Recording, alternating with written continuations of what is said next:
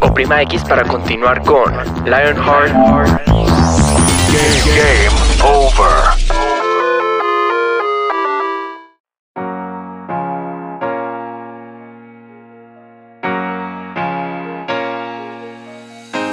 Bienvenidos otra vez al podcast de el de Lionheart de nuestra serie de Game Over.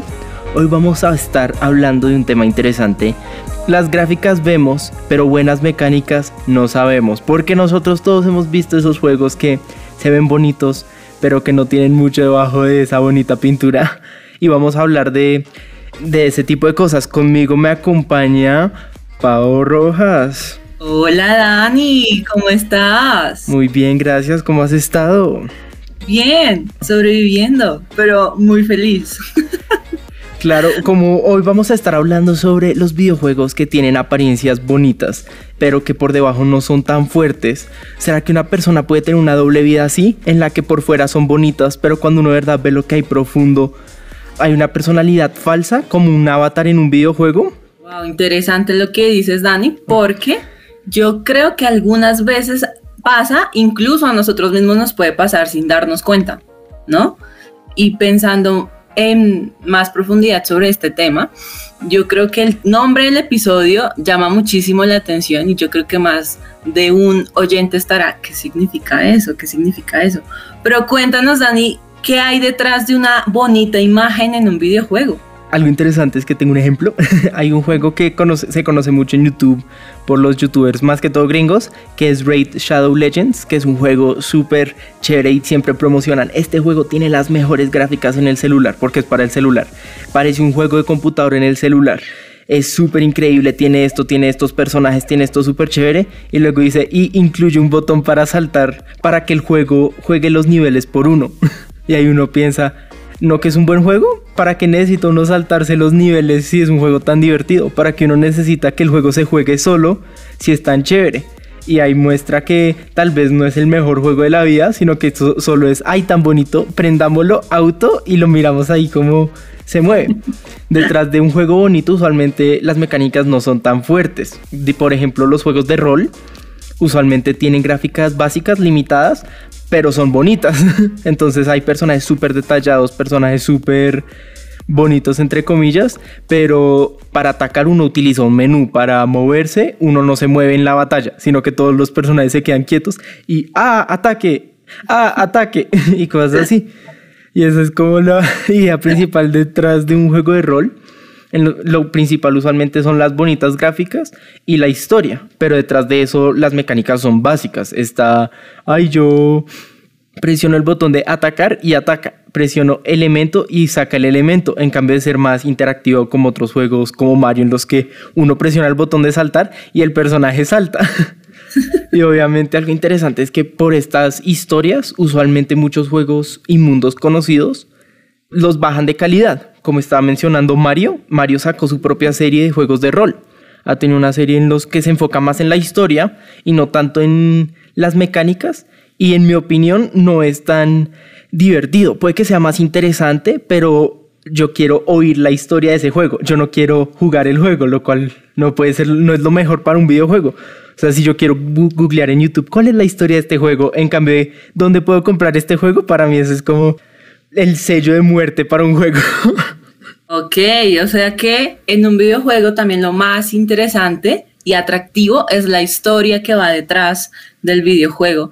Y quiero transmitir acá a todos los oyentes que mientras tú estabas hablando de los videojuegos, también te estabas moviendo de manera apasionada, dando puños y haciendo como si estuvieras en una lucha, lo cual me parece bastante interesante porque ahí reflejas la, la pasión que tienes con los videojuegos y estoy muy convencida que también más de uno que nos ha estado siguiendo desde que iniciamos estos episodios ha estado conectado. Pero entonces estén muy atentos porque para esta, eh, el desarrollo de este, de este episodio vamos a tener a una persona muy especial que nos va a hablar con más profundidad sobre este tema.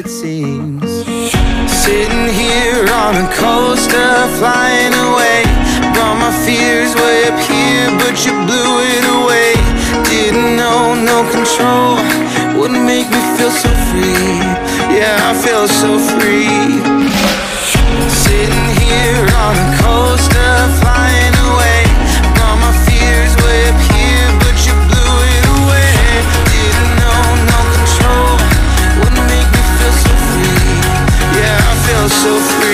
Y regresamos con una gran invitada. Estoy muy emocionada ni de presentarles a nuestra invitada. Ella es Gabriela Dietes. Gabriela, ¿cómo estás? Hola, ¿cómo estás? Muchas gracias por invitarme. Sabemos también que debes tener muchas cosas en tu agenda y te agradecemos también a ti por, por aceptar esta invitación. Muchas gracias. Igual encantada. Bueno, eres estudiante de producción gráfica digital de la Sal College. Amas el mundo de los videojuegos, pero no tanto desde, la, desde el área streamer, sino en su construcción, en la narrativa, diseño de personajes, estilos, en fin. Y esperas también enfocar tu carrera más profunda dentro de este mundo de los videojuegos, ¿verdad? Cuéntanos un poco cómo es ese, mm, ese enfoque que tú también le quieres dar a, a tu carrera a través de los videojuegos. Bueno, pues digamos que eso también nació mucho como por mi amor a los libros, ¿no? O sea, yo crecí en un entorno lleno de libros, lleno de historias. Y bueno, mi primer contacto con los videojuegos yo seguía siendo muy chiquita, pero igual como que hubo una historia que me atrapó totalmente y fue como con The Legend of Zelda, que fue este momento de realmente vivir como un mundo completo, más allá del simple entretenimiento, ¿no? O sea, tenemos juegos como Mario y eso, pero son entretenimiento. Hay otros juegos que ya se volvieron una historia, entonces cuando se vuelven historia, creo que realmente el videojuego cobra un valor diferente y tenemos la capacidad de hablar, así como los libros se pueden hablar de cosas que están pasando hoy en día, las películas también lo hacen, las series. Creo que el videojuego puede hacer lo mismo y teniendo ese factor de lo interactivo, tenemos otra forma de llegarle a los jugadores, de llegar al público y realmente a eso quiero llegar, ¿no? A contarte cosas de la vida real, a contarte cosas que nos pueden estar pasando, pero que tú lo sientas como ese juego que siempre has tenido, ¿no? Llegar de una forma súper familiar a uno y que no tiene que ser como académica, diplomática, complicadísima, sino muy de nuestra generación, muy de nosotros. Entonces, eso es lo que busco hacer. Bueno, ¿y desde hace cuánto entraste en este mundo? Uf, eh, te diría que hace unos 8 o 9 años, la verdad estaba muy pequeña y lo tenía como, digamos que es una, o sea, es un recuerdo súper borroso como ese primer juego, pero digamos que ese primer acercamiento siempre lo tuve con Nintendo. Nintendo siempre fue como esa primera mano que me dijo como, hey, este mundo es hermoso. Ok, fue tu primer amor en los videojuegos. Sí, Vale. ¿Y dónde crees que está el verdadero valor en un videojuego? Es decir, en su mecánica, en su apariencia o en su historia. Bueno, creo que esa es una respuesta que se puede dar en dos partes. Eh, la primera es que depende mucho a veces como del género, ¿no? O sea, digamos un MOBA que pues está enfocado en las experiencias para multijugadores, realmente buscan ofrecerte unas mecánicas que te reten, mecánicas entretenidas, que puedas volver a ellas y no te aburras. Lo mismo que los party games, digamos eh, Mario Party o Wii Party, son juegos que realmente buscan lo que te mencionaba anteriormente, que es entretenimiento, realmente brindarte un momento en el que puedas distraerte. Pero hay otro momento y es cuando ya todo importa, todo vale y todo tiene que encajar perfectamente. Y es, creo que son los juegos que hacemos hoy en día, esos juegos que importa que tengas una buena banda sonora, que tengas visuales interesantes, no necesariamente que sean reales, ¿sí? Si quieres hacer un juego en caricatura, en 2D, en píxeles, hazlo, pero hazlo bien. Eh, que tengan, ¿qué más? Una programación pulcra, que puedas ver que hayan quitado los bugs, los errores, porque si no, realmente estás dañando la, la, experiencia. Entonces, creo que el valor es todo un conjunto, ¿no? Porque el videojuego es ese producto final que tenemos de ese conjunto de cosas que te acabo de mencionar. Claro, hablando de todos estos géneros, un género muy conocido en el mundo de los videojuegos son los juegos de rol. Estilo, pues pensando en Nintendo, tenemos eh, la serie Mario y Luigi como de Mario RPG. También tenemos Star Wars The Old Republic, World of Warcraft, que han sido muy exitosos. ¿Qué crees que es lo más llamativo de este tipo de juegos? Bueno, creo que el RPG tiene algo muy bonito, aparte de que es una familia inmensa, o sea, en el RPG es como entrar a un universo paralelo dentro de los videojuegos, pero creo que lo más bonito es que son historias que van más allá de sus propios mundos. Eh, digamos, tienes cosas como Star Wars, ¿no? Que te plantea todo este universo increíble, tienes la República, tienes los Jedi, los, los Sith, el lado oscuro y el bueno de la fuerza, pero van más allá de eso es porque el jugador es el que termina inventando las cosas en, en muchos sentidos, digamos, no tanto en lo que te ofrezca el, juego como en tienes estos personajes, puedes jugar con ellos y estas son tus misiones, sino que te invitan a imaginar, te invitan a desarrollar tu creatividad todo el tiempo y eso es algo que creo que heredaron de la madre de todos los RPG que es Dungeons and Dragons que está desde antes de que fuera un videojuego realmente. Entonces, creo que es, eso es lo más bonito y lo que más llama la atención, que siempre está estimulando nuestra capacidad de crear y de imaginar. Claro, entonces esta gran, esta historia, esta involucración con los jugadores, de verdad determina la diferencia entre un buen y un mal juego, ¿no? Sí, la verdad creo que sí. O sea, realmente determinar qué hace bueno o mal un juego no depende del género, no depende muchas veces de la visual. Digamos, si tienes unas mecánicas increíbles, realmente la gente se va a olvidar de la visual y te va a decir como igual me divertí muchísimo, sino de que en realidad le estés brindando al jugador una experiencia que sea memorable, ¿sí? Que no sea como solo un segundo de ganar un trofeo y ya, sino que hay algo que realmente le queda al final, sea por esa historia o sea porque jugó con unos amigos y algo le quedó de recuerdo de eso. Claro, tener un poco de carne detrás de esa linda imagen. Sí, definitivamente, es lo más importante.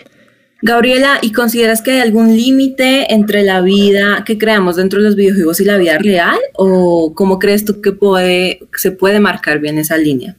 Bueno, pues creo que hay, dos momentos de la vida en los que lo vivimos súper diferente, digamos, cuando somos niños, ¿no? Porque creo que la mayoría de nosotros, incluso como desde el principio de, de los videojuegos de los 80, cuando éramos niños entrábamos en contacto con este mundo y ahí creo que hay un poco de responsabilidad más de, nuestros padres y suena súper cliché como eso de no pases tantas horas dentro de tu computador, no estés jugando todo el día o con tu PlayStation, lo que sea. Pero es verdad, realmente creo que ahí es cuando uno comienza a marcar los límites, es recordando que igual siempre hay responsabilidades que nos esperan fuera de la pantalla, ¿no? Sea que tengas una mascota un hermano, tus tareas, lo que sea, y es algo que se va a ir desarrollando a lo largo de tu vida. Claro, hay momentos en los que hay cosas que pasan en los videojuegos que igual te afectan y te cambian como personas. Digamos, todo lo que hacemos no nos deja indiferentes. Y es algo que podemos aprender de muchos personajes, Kratos, de Eloy. Son personajes que realmente te enseñan que no son indiferentes a la vida. Las cosas no pasan porque sí, tú sigues igual.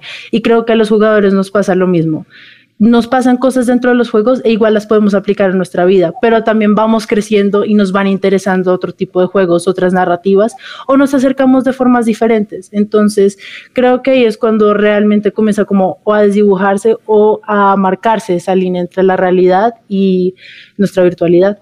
Algo que nos estabas contando antes es los mundos dentro de los juegos y las historias y que yo quería saber cuál es tu top 5 de mundos o raya y historias favoritas de un juego. O sea, esos cinco juegos que tienen buenos mundos y raya o historias. Bueno, creo que comenzaría con The Legend of Zelda Breath of the Wild. Creo que es un mundo que te ofrece muchas cosas. Digamos, visualmente es un mundo súper rico y no te cansas como de estar viendo esto, de que incluso los villanos te parecen bonitos por toda la paleta de colores que maneja y todo eso. Eh, creo que también es una cosa como súper romántica de que es un juego muy clásico y que todo el mundo tiene a Link súper presente y demás. Pero sí, está ahí. También tendría a um, God of War 3. Creo que fue, es una de las mejores formas en las que han podido cerrar una trilogía. O sea, sin contar pues ahora la nueva como versión en el mundo nórdico y demás. Pero creo que fue una forma increíble de cerrar la trilogía de God of War original. Porque el desarrollo que tenemos de un personaje que al principio era súper hormonal y se la pasaba gritando, y ok, sí, está vengándose de la muerte de su familia y demás, pero que pasamos de alguien súper sin sentimientos, de que acabó con el Olimpo, y ver a Kratos al final como tan humano, tan tan con los pies sobre la tierra, me parece que hace que sea una historia única. Y además de que tiene el, el juego tiene un ritmo increíble de que no te cansas y lo puedes volver a jugar, igual sigues emocionado, tiene mecánicas preciosas, entonces God of War 3 está ahí. Eh, Final Fantasy, el remake del 7, me parece que es increíble. Personajes envolventes, Cloud, Irith, se me hace que son únicos. Sus mecánicas, pues desde siempre Final Fantasy creo que ha tenido mecánicas que son perfectas, pero este con una visual y esas gráficas que uno dice como, ¿cómo lo hacen? Mm, creo que me faltan dos. Entonces diría Assassin's Creed Origins. Assassin's Creed Origins creo que es una mezcla muy buena entre la realidad, o sea, entre la historia y una muy buena ficción, porque sí, creo que sacó también a toda la franquicia como de el personaje trágico eh, o súper poderoso y que ya hasta ahí llegaba, no se desarrollaba más. Origins realmente llevó las cosas a otro punto y es que te termina presentando una persona común y corriente, alguien que está pasando por el duelo de haber perdido un hijo, un matrimonio que se está destruyendo. Es un juego que te habla también como de los choques raciales, del choque cultural, de cómo fue cambiando todo un país. Entonces creo que es un juego súper valioso en todos los aspectos. Y, mm, no lo sé, creo que por último mencionaría o Bloodborne porque tiene una visual increíble y que pues todo el gótico que maneja me parece impecable, además de que este tema de los puntos de experiencia hace que realmente tú elijas si quieres sufrir el resto del juego pero tener más puntos de experiencia o simplemente pasar por la vida, yo qué sé, como asustándote con una visual tan oscura y a la vez tan interesante que es Bloodborne. Entonces lo tendría ahí completamente. Esos serían los cinco juegos. Listo, Gaby, muchas gracias. Increíble compartir estas experiencias contigo, que nos hayas compartido lo que a ti te encanta de estos, de estos mundos, de estos juegos. Y esperamos volver a tenerte en una ocasión futura. Muchas gracias.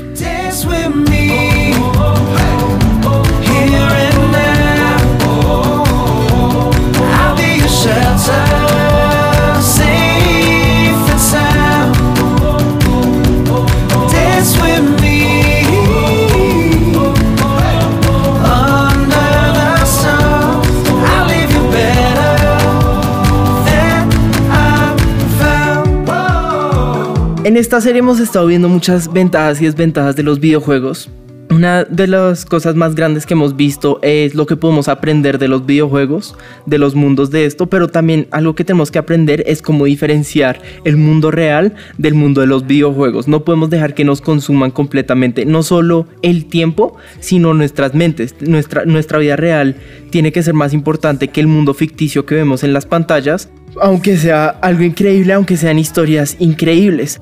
Pero aún así podemos apreciar estas historias, estos mundos, estas cosas que se desarrollan. Pero, por ejemplo, al- algunas limitaciones que se encuentran en el cine, en las películas o en otras cosas que no están en los videojuegos y nosotros las podemos disfrutar, pero siempre tenemos que tener claro la diferencia entre el mundo real y el mundo ficticio. Y algo que yo quería también mencionar es la diferencia entre lo que se presenta y lo que hay debajo. Por ejemplo, ahorita nos estaba contando de Final Fantasy VII, que es un juego que fue remasterizado recientemente, que en su época era como yo les contaba, un menú, gráficas bonitas, pero uno no podía interactuar. El nuevo juego es más activo, uno puede atacar con la espada, uno puede saltar, uno puede moverse por ahí, y a mí de verdad me parece que tenemos que ser así, más como el remake del Final Fantasy VII y no tanto como el original. Tenemos que ser interesantes, tenemos que no solo solo tener una buena apariencia, sino de verdad que nuestra, nuestra actitud, que nuestras acciones, que lo que nosotros somos debajo de esas bonitas gráficas reflejen a Dios y reflejen a lo que dice la Biblia. Así es, Dani. Y no sé, pensaba también que muchas veces intentamos, o por compararnos, intentamos vivir la realidad o la vida de otra persona. Y tal cual como nos enfocamos quizás en este episodio de poder entender cuál es ese límite de entretenerme o divertirme en un, en un videojuego que me, que me da buena narrativa, que me da buenas mecánicas, como mencionabas, que me da buenos mundos, pero también cómo saber cuál es ese límite de en qué momento tengo que ya vivir mi realidad, ¿no? Porque no sé si na- alguna vez te ha pasado en la práctica que muchas veces utilizamos los videojuegos para distraernos, para tal vez salirnos un poco de la realidad que estamos viviendo pero no necesariamente significa que nos va a ausentar por completo de nuestra realidad. Y qué fuerte es cuando dependemos tanto de estos juegos y volvemos a nuestra realidad y nos frustramos. Entonces, qué interesante es, Dani, poder disfrutar de todo lo que nos ofrecen los videojuegos, pero también siendo conscientes de algo y es que no podemos utilizar también los videojuegos como un escapismo para evadir nuestra propia realidad. Y no sé si en tu experiencia quizás nos puedas contar alguna anécdota que tal vez te haya pasado o si no te ha pasado, tranquilo, también cuéntanos. Pero cuéntanos desde tu experiencia como gamer, ¿cómo has vivido estas realidades? Claro, yo he tenido problemas con los límites y pero he aprendido también a lidiar con esos con esas situaciones. Uno sí tiene que tener una clara diferencia entre lo que yo soy y lo que es este mundo artificial. El mundo real uno no puede pelear contra cualquier oponente que se le mete al frente y ganar y ya se soluciona el problema. En la vida es más complicado que eso, a veces uno tiene que hablar con la gente, uno a veces tiene que solucionar problemas a través de discusión, a través de conversación y, uno tiene que aprender a separar eso. Y también como estabas contándonos, el escapismo. Uno sí puede, a veces hay, hay cosas que uno no puede cambiar en la vida real eh, la pandemia, uno no puede hacer nada para mágicamente se puso mejor. Y en, y en esos momentos nosotros podemos ir al mundo de los videojuegos para escapar momentáneamente, pero no podemos dejar que nos consuma. Nosotros tenemos que diferenciar, listo, este videojuego lo disfruté, pero no puedo dejar que me consuma la vida. Yo puedo utilizarlo para dejar de pensar en la pandemia, pero eso no significa que los otros problemas van a desaparecer completamente, entonces tengo que aprender a diferenciar eso. Por ejemplo, yo quedé adicto a un juego, no digo el nombre porque prefiero no, no, que no sepan mi desgracia, pero yo me quedé adicto a un juego y lo estaba jugando constantemente y estaba, no le estaba poniendo tanta atención a la universidad, dejé de ponerle atención a mis familia, dejé de hablar con mis amigos y de verdad eso terminó destruyendo mis amistades por un mundo ficticio, personajes ficticios, cosas que no aportaban nada para la vida y después de eso yo tuve que desinstalar este juego, porque hay momentos, hay juegos en los que uno puede decir, si este está bien, este lo puedo jugar de vez en cuando, este tengo que diferenciar, este es el mundo real y esta es la vida real, pero luego hay unos juegos que uno sí tiene que cortar completamente de la vida porque no siempre son buenos, no siempre es bueno quedarse atado a algo y dejar que a uno le afecte la vida real. Tenemos que recordar que es un entretenimiento que nos puede ayudar en otras cosas de la vida, pero que solo es eso, un entretenimiento o una ayuda. No puede reemplazar nuestra vida real y no se nos puede olvidar a comer, como hay gente que, una persona que casi se muere por no comer después de jugar tanto, o una persona que sí se murió por no comer nada después de jugar. No podemos dejar que nuestra vida de gamer, que nuestra vida en los videojuegos, consuma nuestra vida, sino que tenemos que aprender dónde poner estos límites y no cruzarlos.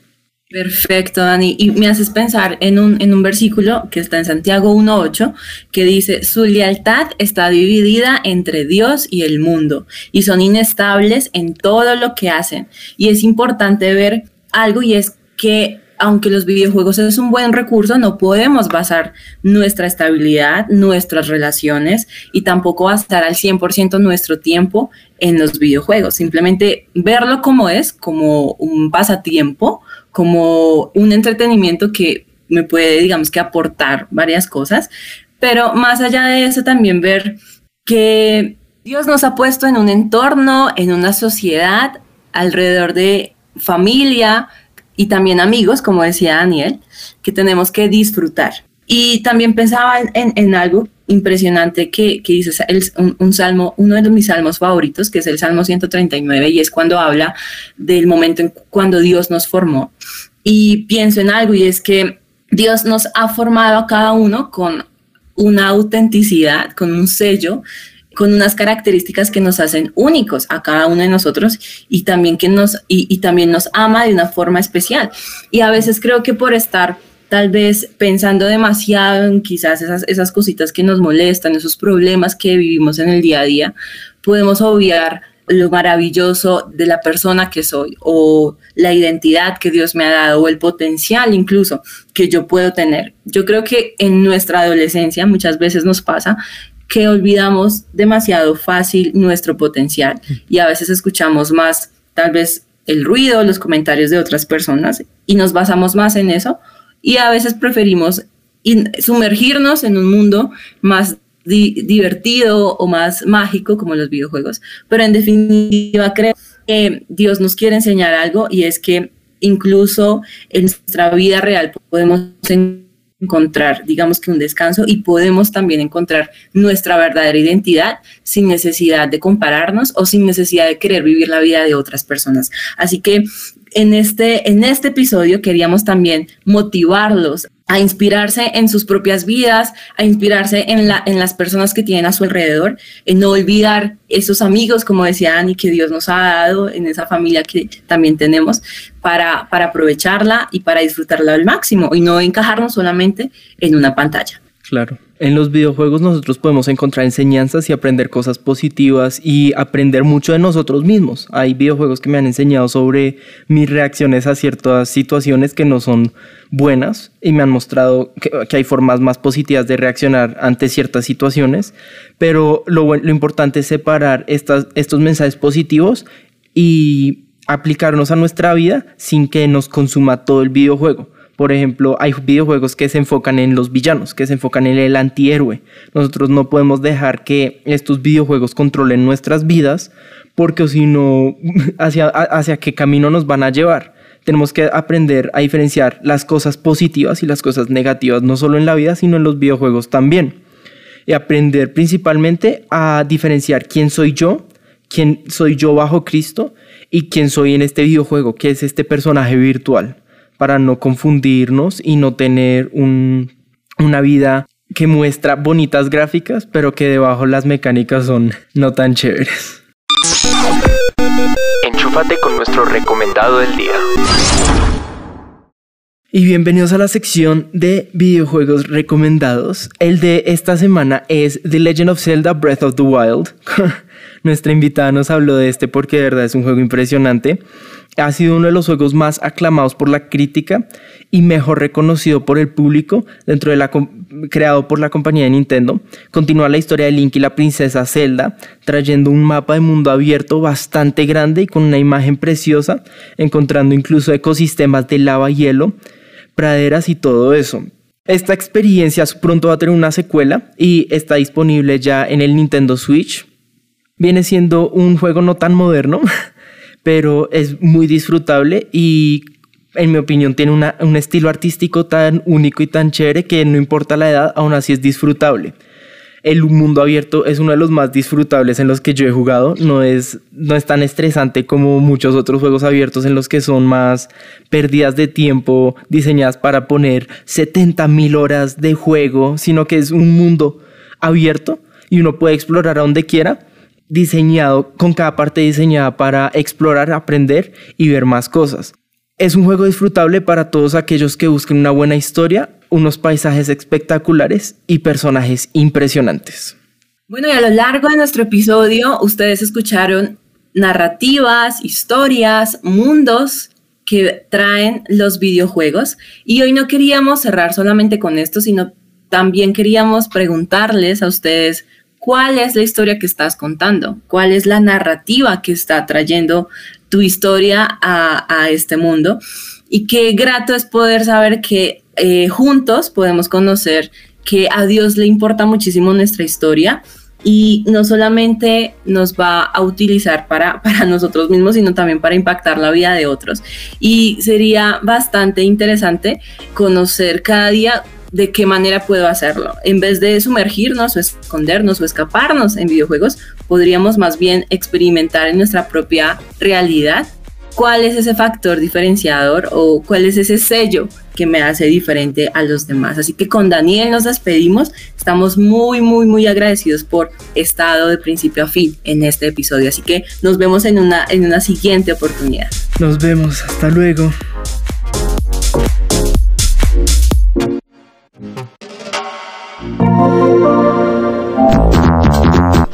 Oprima X para continuar con Lionheart Game over.